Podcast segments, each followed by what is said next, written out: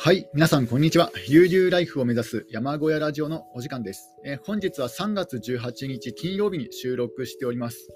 えー、今日はですね、朝から雨が降っております。おそらく昨日の夜から降っていたのかもしれませんね。もう朝起きた時には日が暗くて、えー、天気も暗くてですね、あの曇り、曇りというか雨ですね。えー分厚い雲ってわけでもないんですけれども、まあ、普通の雨が降っております。ただ、天気予報を見ると、これからですね、あのー、午後になるにかけて、ますます雨が強くなっていく予報らしいんですね。あの本来であれば、今日ですね、あの買い物に行こうかなと思っていたんですけども、まあ、どうしようかなと、ちょっとですね、まあ、わざわざ雨の中、ね、買い物に行くのもちょっとなと思ったんですよね。えー、せっかくですね、あの今日あのハイゼットデッキ版の荷台にですね、あの以前、えー、収納ボックスを、えー、取り付けまして、まあ、取り付けたというか、ただ載せてあるだけなんですけども、荷台に。で、そのその収納ボックスの効果を確かめた確かめたかったんですけども、ちょっとですね、今、あの買い物に行ってもどうかなと、あの真夏とかですね、あの暑い時にそのね、あの生鮮食品とか、あの魚とか肉とかを炒めないために、あの荷台の上の、えー、収納ボックスに入れようと思ったんですけども、今日はあの涼しいですので、結構冬並みに涼しいですので、そんなにあの収納ボックスの効果確かめられないかなと。まあ、ただですね、今雨が降っているので、その収納ボックスに雨漏りするかどうかの確認だけはできますね。うんまあ、そんな感じなので、まあ、ちょっと、ね、どうどうしようか悩んでいるところです。えそれでは今回もですね、あの山野井康さんの垂直の記憶の本の要約をしていきたいと思います。えー、本日も昨日に続いてあの花粉症の薬は飲んでいません。あの花粉症の薬、えー、なんかですね、まあ、ネット情報なんですが、あのとある有名な大学の論文で、えー、認知症になりやすくなるという、まあ、本当にごくごくわずかな影響力らしいですけど、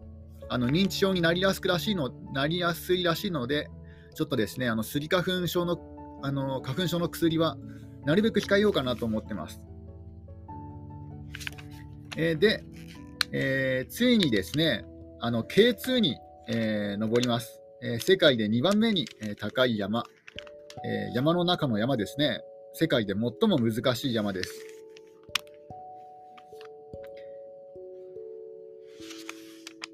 えこれはですね、あの1991年にあのブロードピークに遠征したときにですねこの K K2 を眺めているんですね。まあ、その頃から、えー、まあ、心の中にこの山登ってみたいなという、えー、そういう気持ちが、えー、あったようです。ただ、えその時はまだ無理だなと、え思っていたことを、え記憶されております。で、それからですね、8年後、1999年10月ネパールのナムチェバザール、えー、バッティの中、バッティ、バッティっていうのは何ですかね？バッティ、人並みとかそういう意味なんですかね？バッティ、意味。バッティ、バッティ、バッティ、バッティ、なんかそれらしき用語が町の名前なんですかね？町の名前？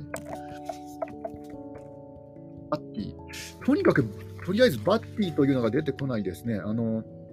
ナムチェバザールのバッティ。ナムチェバザール。ナムチェバザール、バッティ。バッティ。ちょっと出てこないですね。バッティが何を指すのかちょっとわかんないんですけども、まあ、ナムチェバザールのバッティの中、ポーランド人クライマー、ボイテク・クルティカ、まあ、このボイテク・クルティカさんは、まあ、クライマーとしてかなり有名な、もう本当になんかせ、えー、その道の匠ですね。えー、ボイテク・クルティカと2人で、えー、対岸の滝を眺めていました。えその時のホテルあ、ホテルのことかなと思います、バッティっていうのは。そのその部屋で、え他にですね2組のトレッカーが、まあ、トレッキングをしているものですね。え2組のトレッカーが明日の予定を紅茶を飲みながら話しています。山野康さんたちは数日前数日前にある6000メートル峰の北壁が登れずに下山したばかりでした。えー、ボイテクボイテクとですねあの会話をします。えー、向こうに見える滝を冬にアイスクライムクライミングしているんじゃないかってね、あのしているいるんだろうって、ボイテクさんに問いかけますね。えー、ねあのあの滝は、え、素晴らしいクライミングだった。加工中のビバークは自分が体験した中で最も刺激的だった。えー、やすしは来年はどうするんだと、えーね、そういう質問、そういうふうに聞き返されたようです。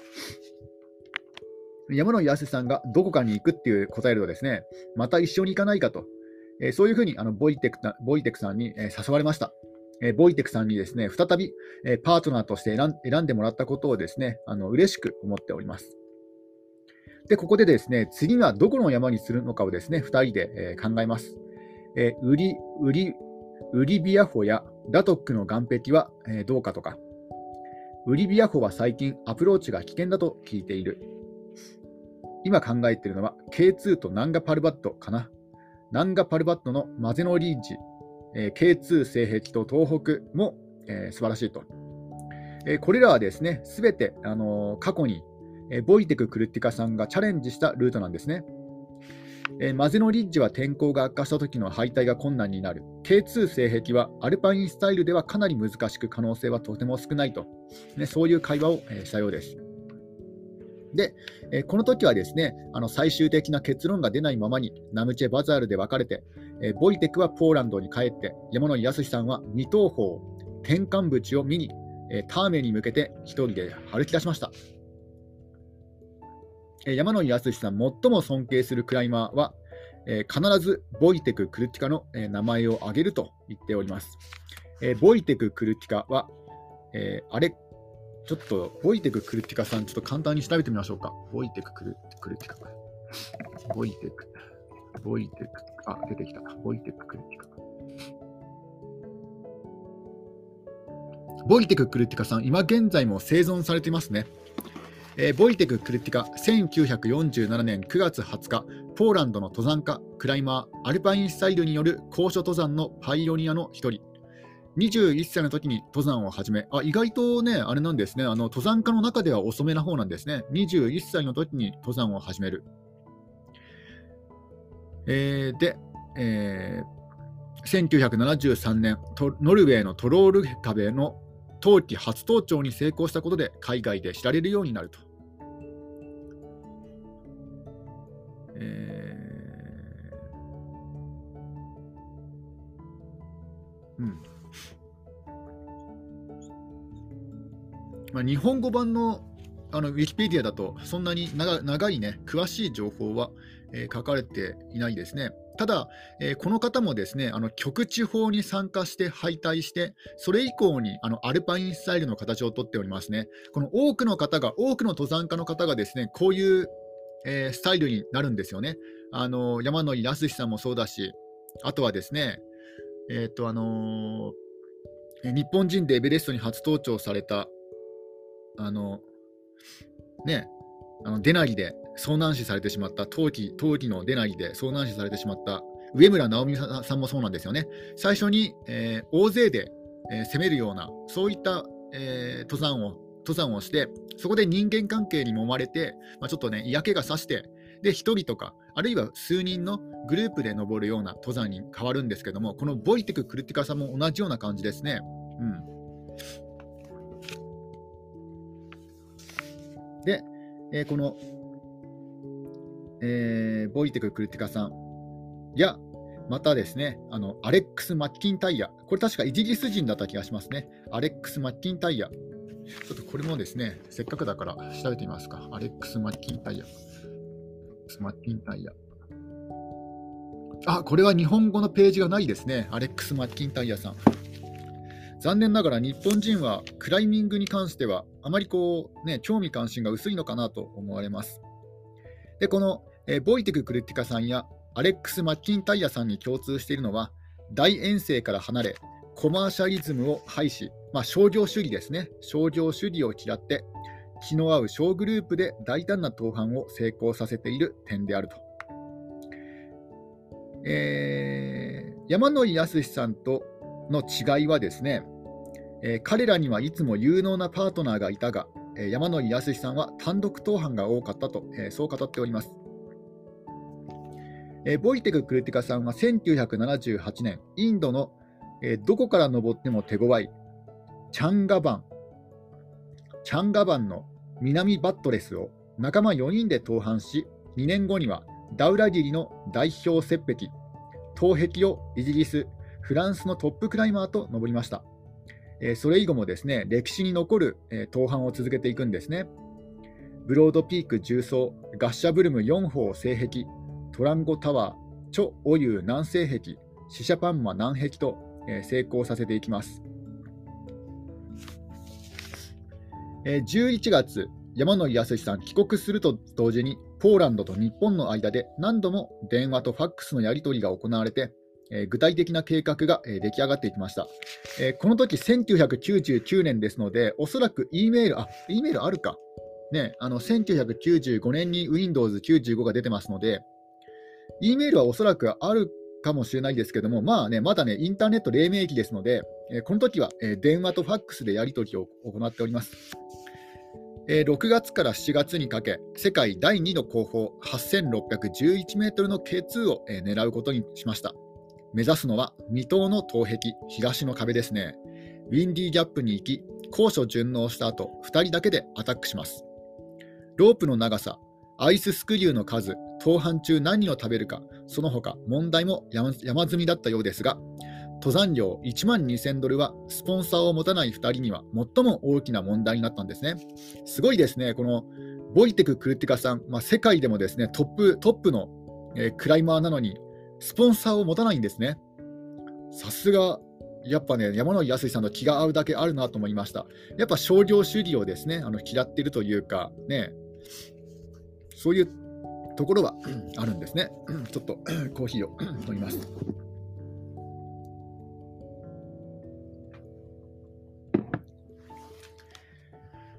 えー、っと、ネパール政府が登山料を値上げすると、パキスタンも値上げします。この数年、この値上げが繰り返され、資金の捻出は少人数のチームにとって頭が痛くなりました。頭が痛い問題でした。クライマーの中には企業とうまく付き合い、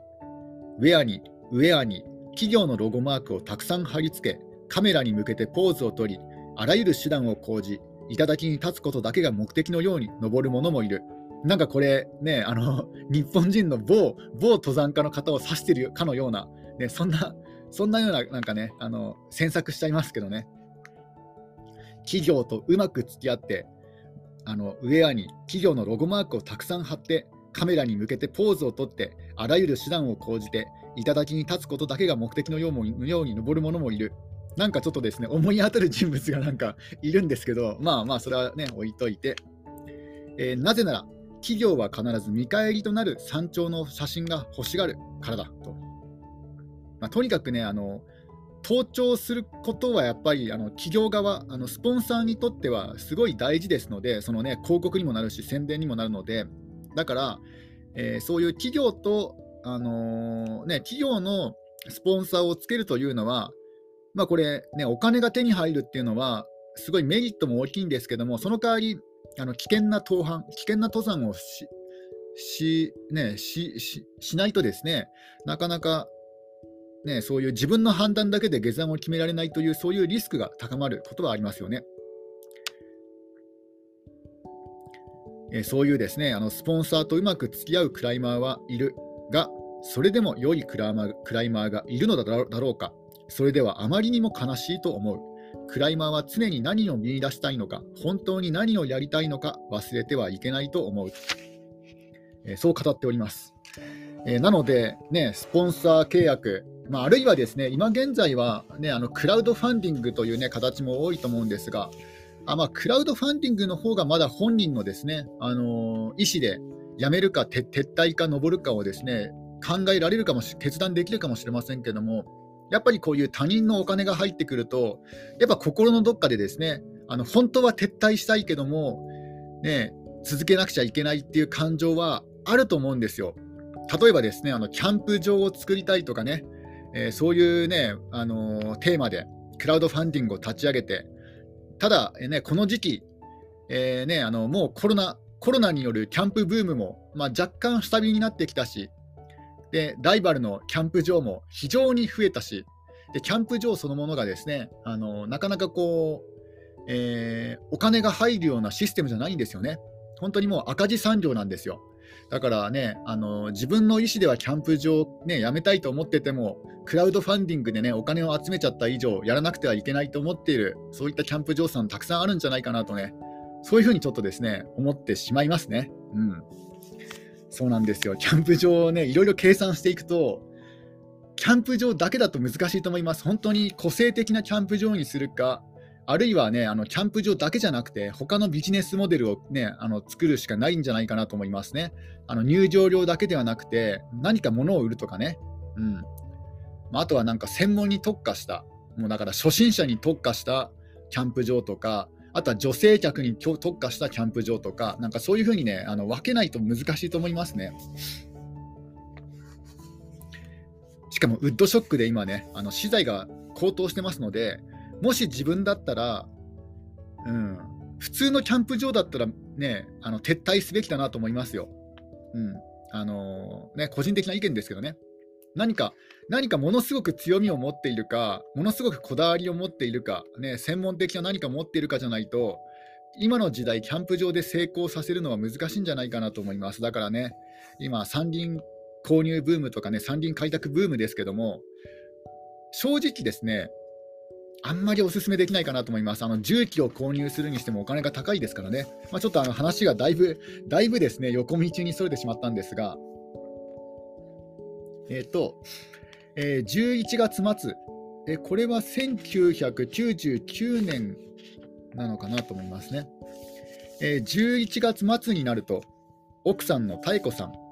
飛田和夫さん、これは友人ですかね。飛田和夫さんも K2 南南東リブに行くことを決め、山野康さんとボイテク・クルティカ、妙子さんと飛田の2ペアで2ペアに友人である寺澤玲子がベースキャンプマネージャー兼隊長となってパキスタン観光省に、申請しました、え、こういうことって結構よくあるんですよ。あの登山家の例えばですねあの、え、奥さんと友人を1つのテントで眠らせることになるわけじゃないですか、あの2ペアで行くって。いうことは。で、これ、一般人の感覚だと、えっと思うじゃないですか、あのね、自分のね、要はあの人妻と一緒のテントで眠るとか、ね、あのあるいはですね、自分の奥さんを友人と2人きりにさせるとか、あの普通の一般人の感覚だと、えってなるんですけども、あれ、これ結構ですね、登山家あるあるで、なんかもう登山登山が目的なので、なんかそういうことはですね、なんか考えなくなるというか、なんかこういうのは結構登山、登山の中ではなんか割とですね、あのあるあるらしいんですよ、このこういう話は。うん自分も最初ちょっとびっくりしたんですけども、なんか登山業界では普通にあるらしいですね。えー、で、えー、山野井康さんたち K2 登山隊は2つのルートから挑戦することになり、登山料は2倍の2万4000ドルまで膨れ上がりました。えー、2万4000ドルなので200万ぐらいですよね。当時1999年がどのくらいなのかよく分かんない分かんないんですが、まあ、1ドル100円だとすれば2万200万円ですね。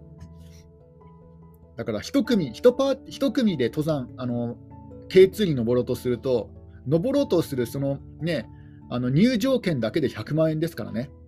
だから無料でね、山に登れる日本ってすごいなと思いますね。だから、もしね、日本があの登山料を取る、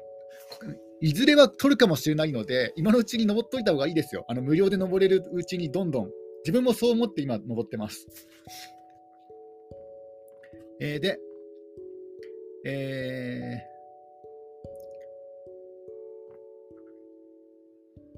多くの親しい友人や知人が山野井康さんたちの夢にお金を出してくれたことに感謝しなければなりません。しかし、K2 挑戦のさなか、どんな状況になろうとも決して寄付してくれた人々の顔を心の中で浮かべてはいけないと。それはですね、なぜかというと山に集中できなくなるんですね。ね、あの苦しい時お金を寄付してくれた人たちの顔を思い浮かべると、まあね、お金もらったから登らなくちゃいけないとかね、そういう風になると判断がね、鈍ってしまうし、山と体のコンディション、そして天候が全てを決定づけ、自分の本能に素直にならなくては、登頂は愚か、無事に下山できなくなるからだと、えー、言っております。うん、だから、やっぱね、こういうところがのスポンサーをね、つけないっていう理由なんじゃないかなと思いますね。えー、2006年、あ間違え間違えました。2000年6月、山野康さん、妙子さん、そしてあの友人の寺澤さん、志田さんの4人は、鹿児島の国立国立歯科屋体育大学、ち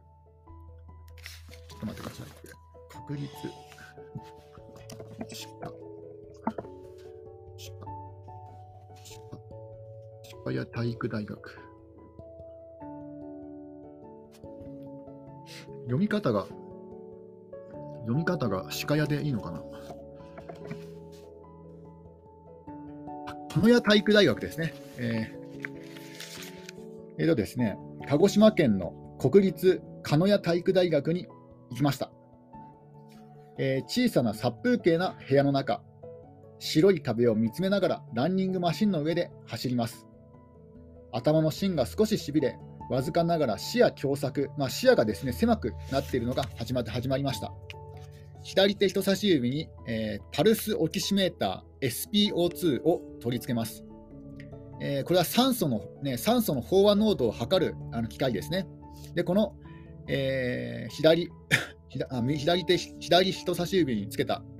え、パルスオキシメーターは、え、酸素飽和濃度65を示していました。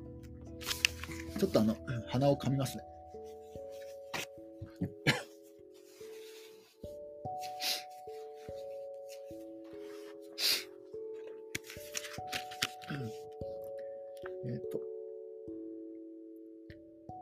えー、健康体の普通の健康体の人が普通に暮らしている時の酸素飽和濃度は100に近いと、えー、今の山野康さんの体には3分の2の酸素しか回っていないことになりますス。ピードを上げ腹式腹式呼吸をさらに意識します。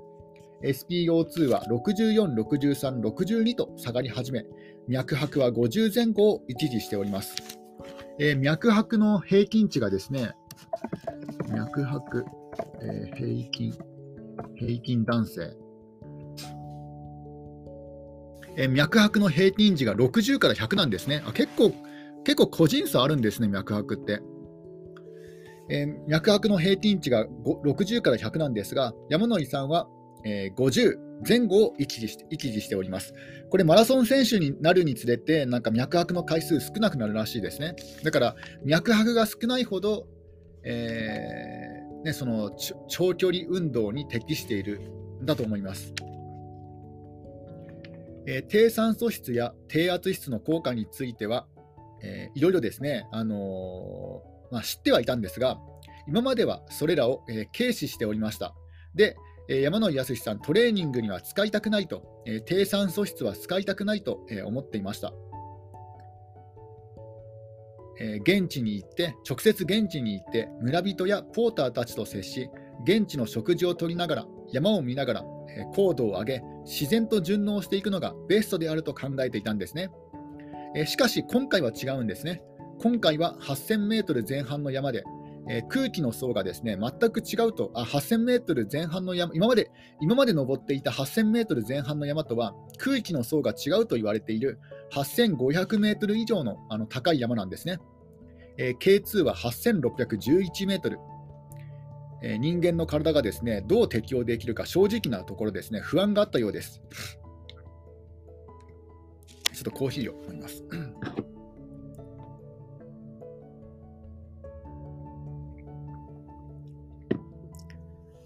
8000メートル峰は世界に14座あります。その中で8000メートル前半の山であれば酸素ボンベは使わなくても現在の軽量化された装備を身につけ十分にトレーニングを積んだ登山家なら問題はありません。しかし、エベレスト、K2、カンチェンジェンガ、ローツェ、マカルーのこのですね上位5つ、このビッグ5は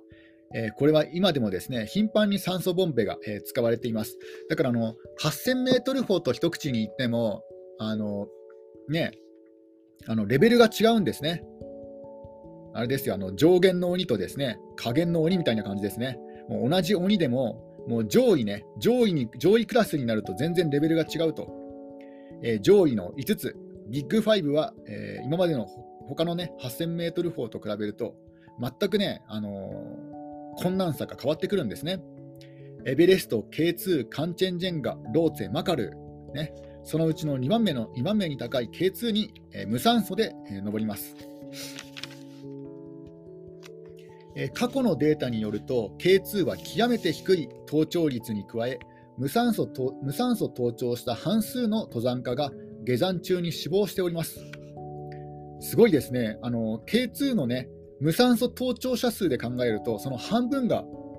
下山中に死んでいるんですよ。だから成功確率2分の1ですよね。あいや、違うなあの。無事に登頂できた人間の中でも、無事に下山できたのは2人に1人しかいないというね、もうあまりにも恐ろしい山ですね。えなので、え山野井康さんも自分の能力が不安になったと。えそこで、え山野井康さん、今回ばかりは低酸素室に行って、肉体がどのように変化するかを把握しておきたかったんですね。え鹿屋体育大学の山本正樹先生から低酸素室を自由に使ってくれと言われております。日中2、3時間6000メートルのコートで走りました。睡眠中睡眠中は初日4000メートル、2日目4000メートル、そしてそれからは5000メートルと上げていき、5日目の夜には6000メートルまで上げました。え人間は活動しているときは酸素もたくさん取り込みますが、睡眠中は呼吸が浅くなります。え酸素はあまり入らなくなってしまうんですね、睡眠中。高所での長期長期長時間滞在が良くないのはもちろんのこと、長時間眠るのも避けた方が良さそうであることが体の反応から分かったようです。K2 では短時間で頂上を極めた方が良いと。高所での睡眠はなるべく避けた方が良いようです。ちょっとこれまたコーヒーを飲みますね。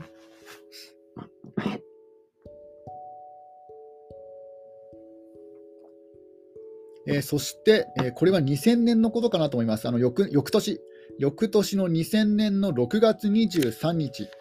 ウルドゥカスの草の上で横になり、体を休めます。この場所が最後の緑ですね。これから、これ以降先は、K2 登山が終わるまで、氷と雪の、氷と雪と岩だけの、世界になります。えーバックパックには、えー、双眼鏡が入れてあって、いつでも K2 のコンディションを見られるように、えー、してあります。えー、山野康さん、このですね、あのウルドゥカスの、ウルドゥカスの草の、ウルドゥカス付近でですね、あのー、岸壁を見ながら、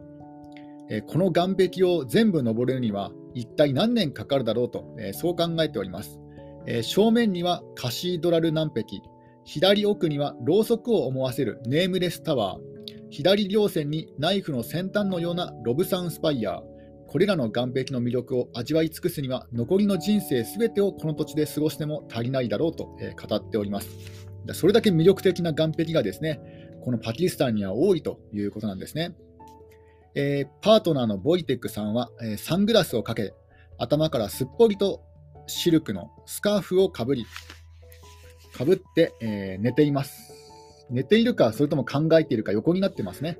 えー、体の調子は良さそうです。えー、6月24日、ゴレを早朝に出発します。まあ、これ町の名前かなと思いますね。え歩きやすいスレート状の岩の上を先頭のポーターと一緒に歩きました。えスレートというのはですね、まあ、これ英語だと思ったんですけども、スレートっていうのはですね、えっと、屋根、屋根、屋根ですね。あのー、天然の、天然の破念板岩、まあ、板のような岩なんじゃないかなと思います。スレート、スレート。まあ、屋根のような、屋根に使われる素材の、ね、粘性の岩なんじゃないかなと思いますね。で、24日、ゴレ早朝に出発。えー、ボロ雑巾を思わせるパキスタン軍のキャンプが現れ、コンコルディアに近づいたことが分かりました。10分ほどさらに歩くと、雪のついていない茶色い屋根の向こうから真っ白な頂が目に飛び込んできました。これが K2 ですね。K2 が見えました。えー、ここからですね、あの K2 への挑戦が、え始まっていきます。今日はですね、この辺で終わりにします。